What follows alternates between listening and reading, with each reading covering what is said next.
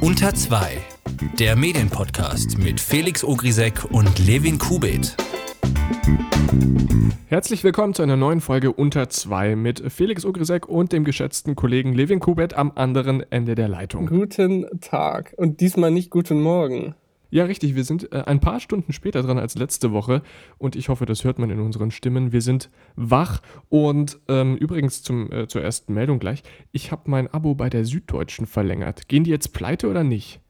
Äh, nee, die gehen äh, nicht pleite. Bei denen gibt es nämlich eine ganz gute Nachricht, denn äh, im Jahr 2013 hat die Süddeutsche Zeitung über mutmaßlich krumme Aktiengeschäfte von Hannes Kuhn recherchiert. Er ist Mitgründer des mittlerweile insolventen Unternehmens Solar Millennium, das das größte Sonnenkraftwerk der Welt bauen wollte.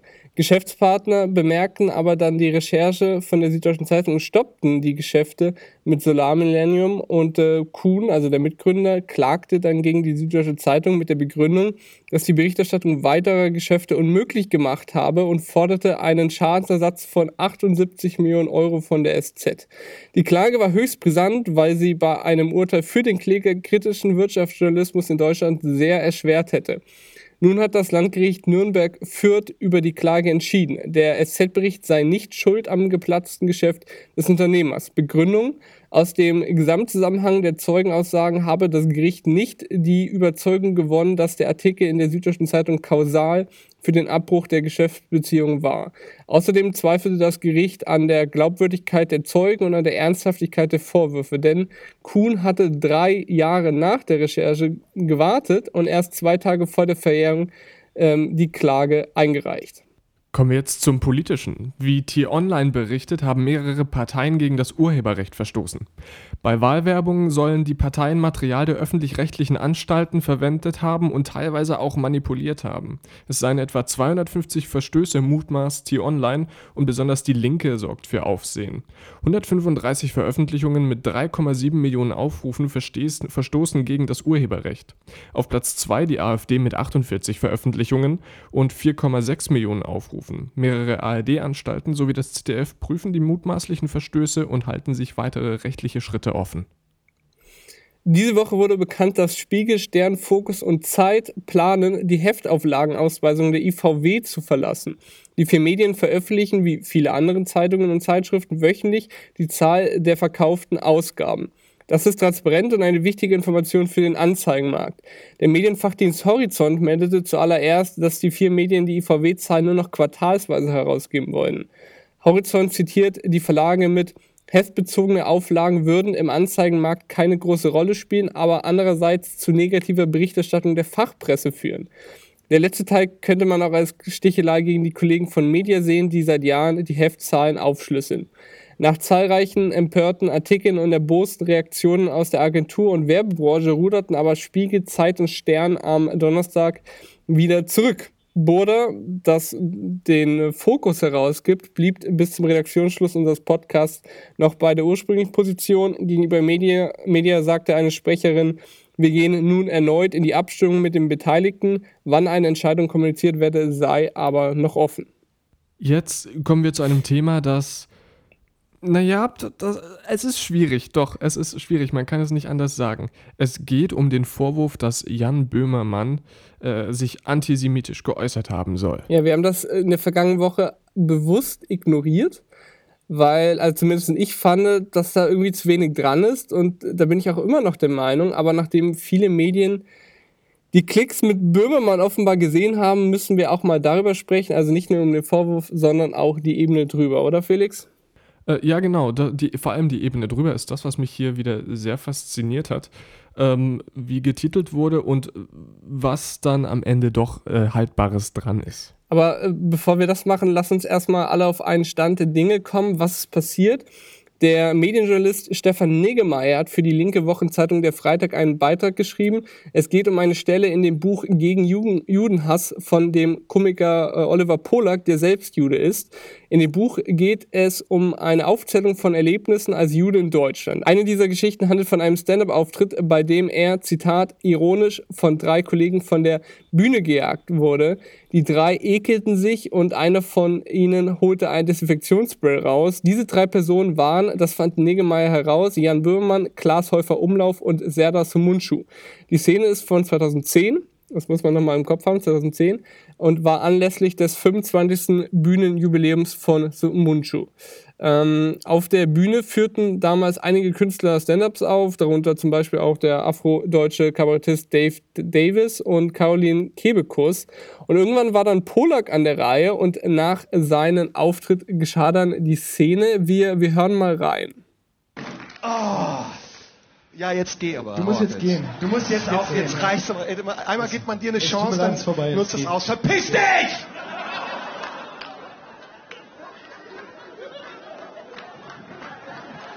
Sag mal, hat, kann man hat, das eigentlich kriegen? Habt, habt, ihr ihm, habt ihr ihm die Hand gegeben? Ich hab den am Arm, hab ich den so, ich hab den so kurz am Arm. Ekelhaft, ekelhaft. Dieses sehr herzlich gerufene Verpiss dich äh, stammte von Serdar Sumunchu, zu dessen äh, Ehren diese, dieser Stand-up gehalten wurde. Dann äh, gab es noch äh, Umlauf, der meinte, er hätte ihn da so angefasst und ob man das auch kriegen könnte. Und dann gab es noch äh, Jan Böhmermann, der dann eben äh, vom Desinfizieren spricht. Interessant ist an der Stelle, dass man äh, so aus diesem Kontext nicht weiß, was Klaas Häufer Umlauf gemeint hat mit äh, kann ich das auch kriegen. Ja, das stimmt. Und ähm, äh, Polak fragt dann jetzt im Buch, sollte das Ironie sein? Wem genau galt sie? Imitierte er mit seiner Geste einen Antisemiten oder sprach einer aus ihm? So, das ist so die Frage, um das sich jetzt auch so die ganze Situation dreht und wegen der Böhmermann von manchen also Antisemitismus vorgeworfen wird. Da stellt sich mir schon die Frage, wieso nur Böhmermann und nicht auch Häufer, Umlauf und zum Mundschuh. Dazu später mehr, aber wir brauchen noch ein paar mehr Informationen zur Einordnung. Also Polak hat äh, die Szene eben auch in seinem Buch beschrieben, allerdings ohne Namen. Das wollte er explizit so und auch in Interviews werden keine Namen genannt.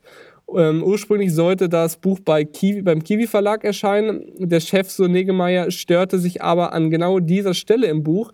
Er meinte, dass äh, Polak unseriöse Spielereien mit dem Thema Antisemitismus betreibe und dass er Vorwürfe gegen einen anderen Autor des Hauses erhebe, die so absurd seien, dass man ihnen nicht mal nachgehen müsse. Und dieser Autor des Hauses ist eben Böhmermann, der sein Buch auch bei Kiwi verlegt. Und Polak hat sein, äh, sein Buch dann eben daraufhin bei Surkamp ähm, veröffentlicht. Negemeyer kritisiert in einem Teil äh, seines Artikels natürlich die Medien. Die haben nämlich in Artikeln und Interviews ebenfalls nicht den Namen Böhmermann gedruckt, auch wenn es genau um eben diese Stelle ging. Aber Niggemeier führt auch noch weitere angeblich antisemitische Äußerungen von Böhmermann auf, darunter die Erzählung aus dem Buch, dass Böhmermann am Rande der Proben für die Show sich hinter Polak gestellt habe und immer wieder das Wort Jude geflüstert habe. Polak beschreibt äh, dies als krank, so richtig besessen. Außerdem nennt Niggemeier die Stelle, als Böhmann in seiner ZDF-Sendung Polak mit Nächste Woche kommt Oliver Polak, weil der Mossad das will, ankündigte. Und eine weitere Anekdote aus dem Buch, dass Böhmermann, nachdem Polak wegen der Fixierung auf ihn als Juden protestiert hatte, gesagt habe, sorry, aber dein Judentum ist ein unique selling point, da musst du jetzt durch. Aber lass uns jetzt mal kurz über diese Stelle, die die einen als Antisemitismus, die anderen als Gag sehen, sprechen, bevor wir zur Medien Berichterstattung übergehen. Ist das eine Pointe, ein Witz oder ist das Antisemitismus, der sich, wie Arno Frank so schön schreibt, im schicken Kleid der Uneigentlichkeit mal so richtig austoben darf, weil, hey, ist ja alles nicht so gemeint? Hey, it's Comedy. Ähm, ja, das ist ähm, in diesem Fall tatsächlich äh, schwer zu sagen, weil wir wissen nicht, was Oliver Polak in seiner Nummer vorher gemacht hat. Wer Oliver Polak nicht kennt, das ist äh, Comedy wirklich in, aus der untersten Schublade. Also da wird jede Minderheit äh, mindestens einmal beleidigt. Allerdings wichtig dabei immer mit Ziel. Es gibt irgend, immer irgendeine äh, eine, eine Sache, die kritisiert und getroffen wird und über die man dann ähm, lachen kann.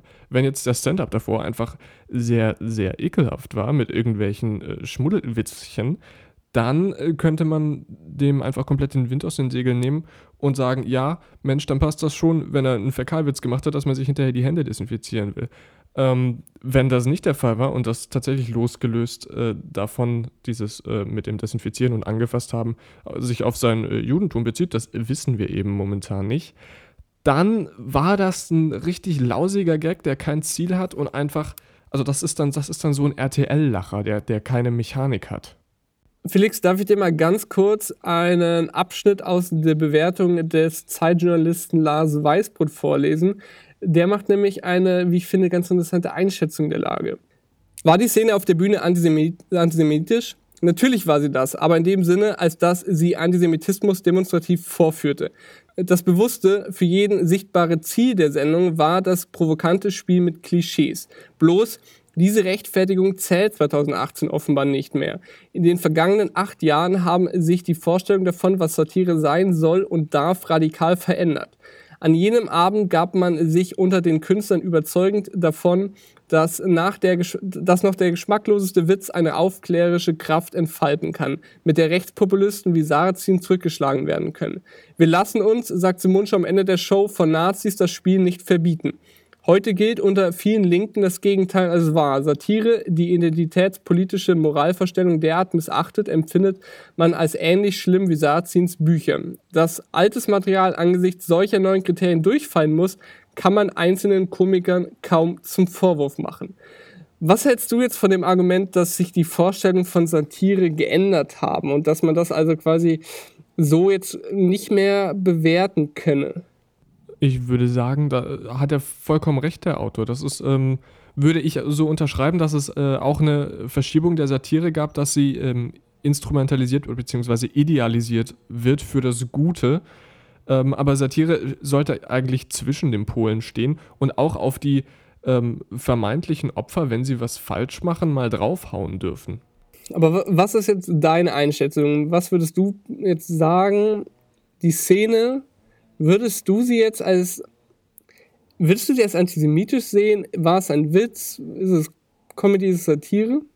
Es ist nicht antisemitisch und es ist ein schlechter Witz. Das sind die zwei Dinge, die ich äh, darin sehe. Da wäre ich auch ganz, ganz bei dir. Vor allem, wenn man, also ich finde auch so die Idee, so plötzlich auf die Idee zu kommen, äh, Jan Böhmermann als Antisemiti äh, Antisemitisten äh, Antisemiten zu bezeichnen, ist auch ein, ein bisschen weit hergeholt, weil wenn man sich, wenn man Böhmann jetzt in den letzten Jahren verfolgt hat, äh, sieht man eigentlich, dass sich, äh, dass er sich äh, stark gegen Antisemitismus einsetzt. Wenn man jetzt mal hier, er hat ja ähm, Kohliger äh, zu sich eingeladen in die Sendung, äh, den er äh, in der Sendung und im Podcast ähm, Fest und Flauschig kritisiert hatte äh, und daraufhin ähm, ein Gespräch organisiert hatte mit, äh, helfe auf die Sprüche, ich glaube, Cat Kaufmann Wer war noch dabei? Irgendein Politiker? Hier Volker Beck, oder? War Volker Beck dabei? Äh, das kann sein, ich weiß es nicht mehr genau. Weißt, Aber es gab so ein Aufklärungsgespräch. Genau, und damit wollte er eben, eben diese antisemitischen, antisemitischen Vorstellungen von Kolika äh, irgendwie ihm da so ein bisschen auf den rechten Weg bringen. Ähm, also, ich, ich weiß nicht. Das Ding ist, ich, ich gestehe Oliver Polak die Kritik schon zu, ähm, weil es auch eine gewisse Größe hat, dass er den Namen selber ja nicht genannt hat. Das ist ähm, als strukturelle, als Aufzeigen von strukturellen Problemen würde ich diese Passage im Buch durchaus ähm, durchgehen lassen. Aber wie, wieso, also wenn du sagst, es war keine antisemitische Szene, wieso kann man diese Szene dann dafür hernehmen? weil es äh, für ihn als Individuum, ähm, der in diesem Buch ähm, eben hauptsächlich darüber schreibt, was ihm negativ aufgefallen ist. Es kann ihm persönlich ja natürlich negativ auffallen. Mhm. Ähm, das sind ja, was wir haben, ist ja genauso eine Meinung wie die, die er hat, nur dass ich vermutlich die bessere Meinung habe. Aber ich gestehe ihm diese äh, Meinung zu, dass äh, wenn sich das für ihn äh, so angefühlt hat, als würde er da persönlich auf einer religiösen äh, Ebene beleidigt werden, also antisemitisch beleidigt werden, dann gestehe ich ihm das schon zu, das ähm, so zu interpretieren, dass er da anonym eine große Persönlichkeit nimmt und da versucht, ein strukturelles Problem aufzuzeigen. Wie gut das dann hinterher klappt, da kann man dann drüber diskutieren. Aber grundsätzlich, dass er das macht, habe ich kein Problem damit und ich finde es auch ein bisschen feige, dass der Kiwi-Verlag da nicht die Eier zu hatte, das zu drucken. Ja, und also, um jetzt zu den Medien zu kommen, wie haben die berichtet, Felix? Die haben wenig kontextualisiert. Das ist eins meiner Lieblingswörter äh, mhm. in den letzten drei Jahren gewesen, weil ich es sehr oft verwende Das habe ich auch beobachtet, ja. Ähm, ja, sie haben geschrieben, dass ähm, Böhmermann Antisemitismus vorgeworfen wird, ähm, haben dieses eine kurze Stück wieder rausgekloppt, das sich super zitieren lässt, von wegen mit äh, Desinfizieren und dann noch Schlagwort Oliver Polak und Jude und dann hat man das Bild eigentlich fertig zusammengeschustert. Ähm, die einzigen, also von denen ich jetzt weiß, die es äh, gemacht haben, ist der Spiegel. Die haben das ähm, Stück, äh, so diese knapp 30 Sekunden ähm, in ihrem Beitrag mal eingebettet und haben da ein bisschen. Du meinst den, den Beitrag von Arno Frank? Genau, genau. Äh, in, auf dem mhm. dieser, dieser Auftritt eben dokumentiert ist als Video. Und haben da ein bisschen eingebettet, worum es überhaupt geht. Und auf dieser Grundlage kann man dann, also auf einer, einem nahezu vollständigen Wissen dessen, was passiert ist, kann man dann die Diskussion starten aber früher nicht und das haben ganz viele Medien meiner Meinung nach falsch gemacht. Also die Zeit hat ihre Lieblingskategorie ausgepackt, nämlich das Pro und Contra. Und ähm, Lars Wei Weißbrot, der argumentiert quasi dagegen, ob man Böhmermann deswegen kritisieren muss. Und in dem Artikel, das fand ich sehr gut, der hat das nämlich nochmal ein bisschen ähm, deutlich mehr in den Kontext dieser Veranstaltung gesetzt. Also man hat da dann doch nochmal Sachen äh, erfahren, die so, die sonst in anderen Artikeln nicht so genannt wurden. Ähm, was mir so ein bisschen überall gefehlt hat, ist das, was ich jetzt von eben gesagt hatte, die, im Böhmermann, auch so Böhmermanns nähere Vergangenheit da so ein bisschen einzuordnen, wo er sich ja, wie gesagt, eher gegen Antisemitismus wirklich gestellt hat und das auch wirklich angesprochen hat. Äh, das hat mir so gefehlt. Ähm, ja, das ist ähm, auch vollkommen richtig und ich äh, verstehe in diesem Zusammenhang auch nicht, dass er an diesem einen Stück aus der Vergangenheit dann so ähm, durch die äh, Arena gezogen wird, wenn man in der nä näheren äh, Vergangenheit eben gesehen hat, dass er das anders macht und das dann nicht einfach unter Kategorie nicht jeder Sitz, äh, Witz kann sitzen äh, einordnet, denn schlechte Witze macht er ja heute auch noch. Also. Ich habe mir gestern extra noch, äh, ich glaube, es heißt das die Sendung Das, das rote mhm. Sofa, irgendwie so. Äh, da war Böhmermann nämlich zu Gast und es war eine Live-Sendung. Und äh, ich habe irgendwie gehofft, dass äh, die Moderatorin ihn darauf anspricht, hat sie aber nicht. Äh, genauso habe ich kurz äh, gestern äh, bei Neo Magazin aufgehorcht, als äh, er gesagt hat, ja, als, als, als Satiriker müsse er natürlich auch auf Kritik eingehen, aber was danach kam, hat er damit gar nichts zu tun gehabt. Aber er hat sich ein paar Tage nach dem der Freitag-Text auf Twitter ironisch geäußert. Sein Statement war, ich kann leider ohne eine angemessene Umsatzbeteiligung nicht an der nachträglichen um Umdeutung von ultrakrassen Ficky-Ficky-Comedy-Karrieren in schillernder, sensible intellektuellen Biografien mitwirken. ich bin sicher, Polak konnte darüber lachen. Äh, das, war, das war ein äh, schweres Thema. Lass uns mal kurz als kleine Pause was Leichtes nehmen, was Freundliches zum Auflockern. Oh ja. Ähm, denn äh, Biz Stone, der Co-Founder von Twitter, hat äh, neulich getwittert, dass äh, vor einem Jahr die Tweetlänge geupgradet wurde von 140 auf 280 Zeichen. Und es gab eine schöne Erkenntnis darin, denn äh, die Verwendung des Wortes please, also bitte, ist um 54% gestiegen und äh, thank you ist um 22% gestiegen. Außerdem werden mehr Fragen gestellt und es gibt mehr äh, Konversationen und Diskussionen. Also alles gut mit diesen neuen 280 Zeichen. Es ist freundlicher geworden auf Twitter. Und, und wie ist der Durchschnitt äh, der Länge der Tweets? Hm, laut CNET liegt der Durchschnitt bei 33 Zeichen. Das ist wirklich kurz. Mhm, also in 33 Zeichen kriege ich keinen lustigen Tweet. Das, uh, sorry, also nee. Warte mal, ist, ist der Satz, das ist wirklich kurz, ist der länger als 33 Zeichen? Warte mal kurz. Das ist wirklich kurz. Kann ich das jetzt hier sehen irgendwie. Äh, okay, das sind 21. Ah. Das ist wirklich kurz, sind 21. Gerettet. Gut, also in dem. Gut, kommen wir von Twitter zum Hambacher Forst. Mhm. Und ach, ich wollte. Also, in okay, ich weiß nicht, wie ich da reingehen soll, denn ich, ich würde diesen Gag wirklich gerne machen, den ich dir schon geschrieben hatte. Ja, ich habe Felix nämlich äh, einen Link geschickt äh, von, von der Taz mit der Überschrift Bento-Reporter bei Ende Gelände, Ausrüstung beschlagnahmt. Und Felix, was war dein Joke? Ist nicht so schlimm, sind ja keine richtigen Journalisten. Aha. Äh, Brüller, ne? Also, ah. nein, wir, wir ja. müssen das tatsächlich ernsthaft behandeln, auch äh, wenn Bento jetzt nicht die äh, Speerspitze des investigativen Journalismus ist, aber sie machen trotzdem ihre journalistische Arbeit irgendwie. Ja, also, also was ist passiert? Äh, es gab wieder eine, eine Demonstration beim Hamburger Forst. Äh, Hambacher Forst. Dabei sind äh, wieder sind einige Personen verbotenerweise auf das Tagebaugelände von RWE gegangen und einer der Personen war eben der Bento-Journalist Janis Große. So, was ist da groß passiert? Dann äh, die Polizei kam, Große zeigte seinen Presseausweis und Pass. Die Polizistin verbot ihm das Aufnehmen von Fotos. Daraufhin äh, oder beziehungsweise Groß hat sich dann auf die, äh, nach der Aufforderung der Polizei in den Polizeikessel gestellt, wurde dann aber bald in den Gefangenentransporter gebracht und wurde dort komplett untersucht. Seine Kamera wurde ihm von der Polizei ohne Zustimmung entnommen und äh, ein Polizist sagte ihm, dass sie zur Sicherung der Beweise sichergestellt wurde, was Große dann widersprach, woraufhin die Polizei sie beschlagnahmte.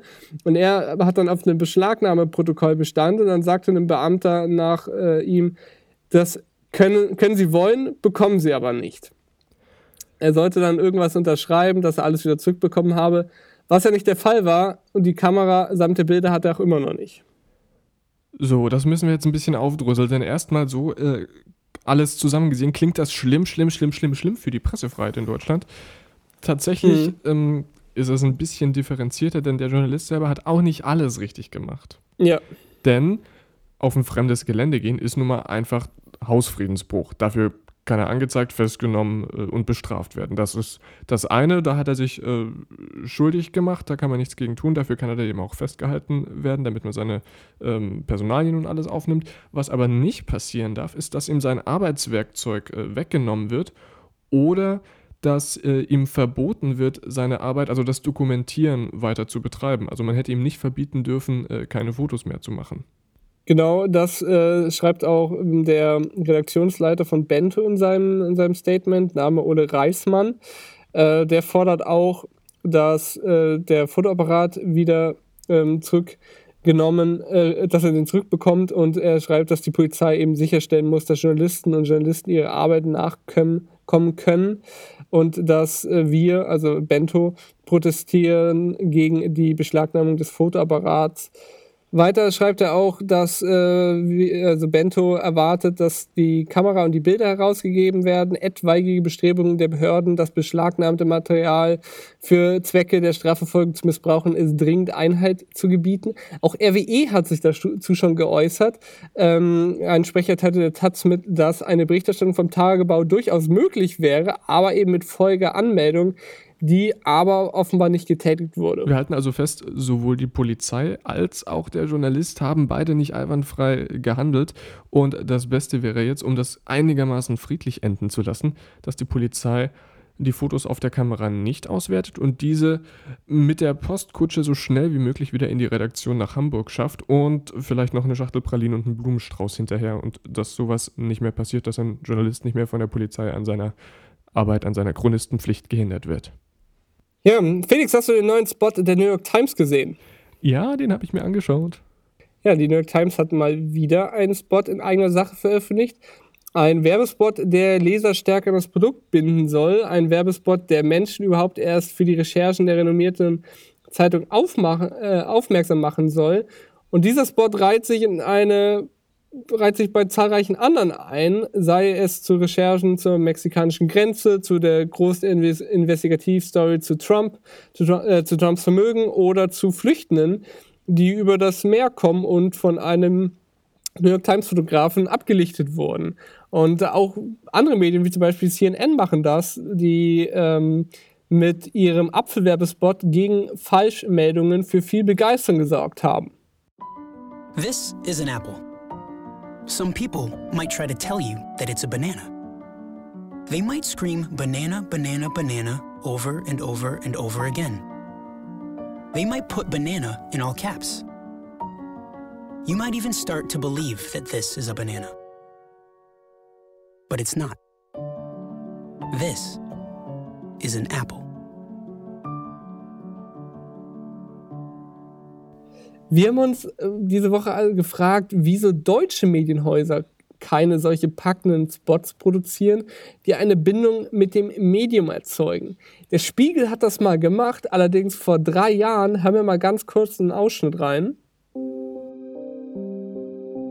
Ich bin auch immer aufgeregt, Also es ist auch nicht so, dass man da irgendeine Routine bekommt. Bei jeder Recherche habe ich richtig Herzklopfen, das ist so ein bisschen wie verknallt sein. Wir gehen raus in die Welt, wir gehen dahin, wo das Leben spielt und reden mit den Menschen. Der Spiegel hat die Wahrheit nicht für sich gepachtet, aber er sucht danach der Film ist auch wirklich gut. Er ist emotional. Man sieht zum Beispiel Spiegelreporter Christoph Reutner in einem Krisengebiet. Er zieht sich eine schutzsichere Weste an, auf der Press, äh, auf der Press steht und rennt gedruck, äh, geduckt durch die Gegend, irgendwie wegen irgendwelchen gefährlichen Situationen. Das ist wirklich beeindruckend und schafft auch Gänsehautmomente. Das Problem, der Spot ist wie gesagt drei Jahre alt, die Protagonisten teilweise schon gar nicht mehr Teil des Spiegels und es ist gar kein Werbespot, sondern ein dreieinhalbminütiger Imagefilm, in dem wirklich alles abgegrast wird. Also Felix, wieso produzieren nicht auch deutsche Medien öfters solche kurzen Videos zu großen Recherchen oder grundsätzlich, um so ein bisschen die Bindung äh, der Menschen, der Leser an das eigene Haus zu stärken? Naja, ich äh, würde als erstes mal bei diesem Drei-Minuten-Ding die Frage stellen, ähm, ob das nicht vielleicht tatsächlich eher so ein B2B, also für Geschäftspartner, Werbekunden war, um für den Spiegel zu werben. Denn welcher normale Mensch, der jetzt nicht beruflich als Journalist oder sonst irgendwie mit dem Spiegel zu tun hat, kommt denn sonst auf dieses 3-Minuten-Video? Ja, also der Film ging zwar schon rum damals, als der rausgekommen ist, soweit ich mich erinnere. Ähm, ob er jetzt B2B gemeint ist, das würde ich jetzt erstmal bezweifeln, weil ähm, es ist, äh, es werden eben auch in dem Film so, so ein paar so grundsätzliche Ethos, Ethosse, was die Mehrzahl. Äh, äh, äh ja, genau das. Äh, aufgezeigt. Also zum Beispiel, man prüft alles, ähm, Dokumentationsabteilung, ähm, äh, Richtigkeit geht vor Schnelligkeit und so weiter. Also äh, ich würde das schon eher auch für den, für den Konsumenten sehen. Mhm. Ähm, was mir tatsächlich an Zeitungswerbung immer in Erinnerung geblieben ist, und das ist wirklich die negativste aller Werbungen, ist ähm, auf Instagram die Werbung der Zeit, dass man jetzt für vier Wochen diese fucking Zeit als Papierversion im Briefkasten bekommt. Wie viel Geld spielen glaub, die dafür keine, aus? Ich glaube, es gibt äh, keinen Moment, wo du die Zeit nicht für vier Wochen testen kannst. ja, also wirklich, wenn sie das Geld oh, nehmen da, da muss ich, da muss ich, da muss ich aber kurz mal was dazu sagen, weil äh, ich ärgere mich immer darüber, wenn ich so Angebote bekomme, wo äh, ich eine Umfrage teilnehmen kann, äh, um dann die Zeitung zu bekommen, wo die Umfrage halt einfach so eine, das ist keine Frage, die die Redaktion äh, interessiert, aber in, in dieser Werbung wird dann eben äh, so vorgegaukelt, dass das eine Information ist, die die, die, die Zeitung unbedingt braucht und äh, ich finde das immer, da komme ich mir immer richtig verarscht vor. Aber zurück zu unserem, unserem Filmen. Ähm, ich finde das sehr, sehr schade, weil ähm, wenn, du, wenn du an den Spiegel denkst, was denkst du? Wenn ich an den Spiegel denke, was denke ich da? Ich, ich habe da sofort das Haus äh, hier an die Erokus-Spitze. Oder, oder du bist SZ-Leser. Du bist ja SZ-Leser. Was denkst du bei der, wenn du, wenn du, wenn du an die SZ denkst? Da denke ich mir immer, dass sie sich äh, selber ein bisschen schwer machen mit äh, Marketing und äh, Markenbindung vor allem. Denn dazu bräuchte man ja Video. Und wenn man sich anschaut, was die SZ in-house so an Video produziert. Darauf wollte ich aber gar nicht hinaus. Ich meinte grundsätzlich, also, wenn du an den Inhalt wenn du an das Recherchierte, wenn du an die Leistung der SZ denkst, was du da denkst? Mm, das ist schwierig. Ich habe mir noch. Da, aber das ist eine gute Frage, weil es hängt ja auch damit zusammen, warum ich die SZ. Ich glaube, das hat tatsächlich so eine regionale Nähe, weil ich ja in äh, Passau wohne und die SZ sitzt okay. in München und dann werden die schon das Richtige für mich schreiben. Also bei mir ist das eher, also wenn ich jetzt an den Spiegel denken würde, äh, kommt schon die, die Spiegel äh, Affäre schon irgendwie äh, in den Fokus. Und, und dann eben hier Sturmgeschütze Demokratie, äh, der Spiegel als großes investigatives Organ.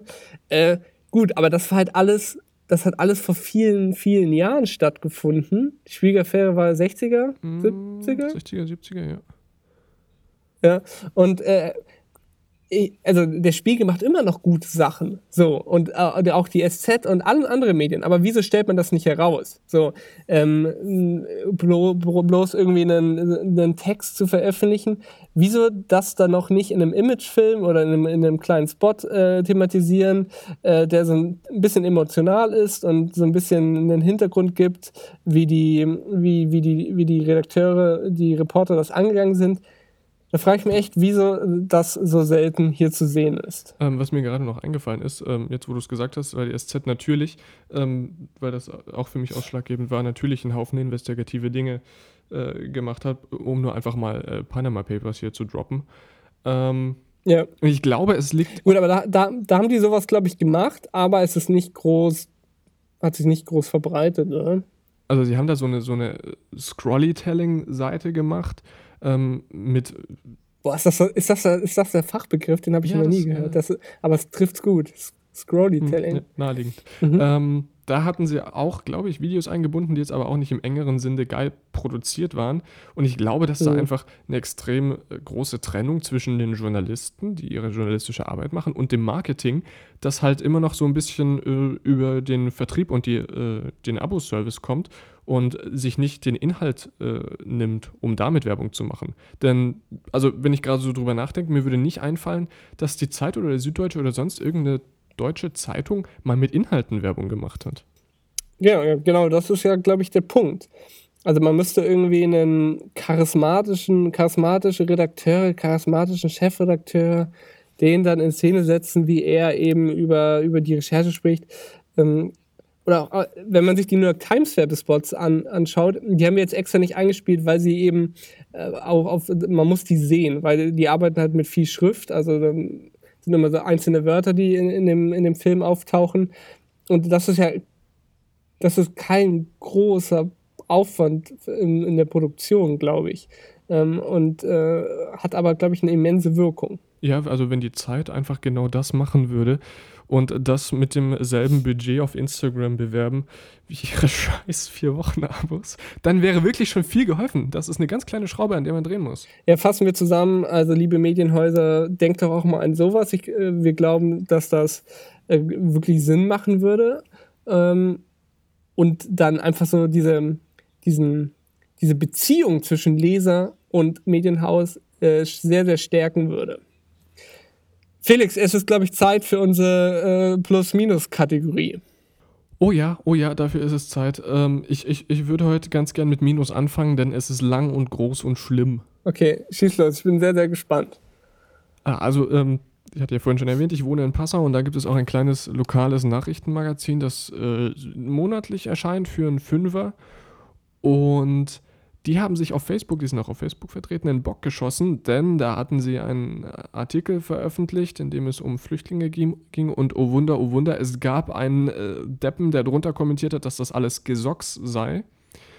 Und äh, der Bürgerbild Passau, so heißt äh, diese Veröffentlichung, hat es sich dann nicht nehmen lassen, ähm, den Leser nochmal mit Klarnamen in einem eigenen Post äh, anzusprechen und sein Profilbild äh, äh, auf dem vermeintlich er und seine Lebensgefährtin abgebildet sind, der Öffentlichkeit preiszugeben.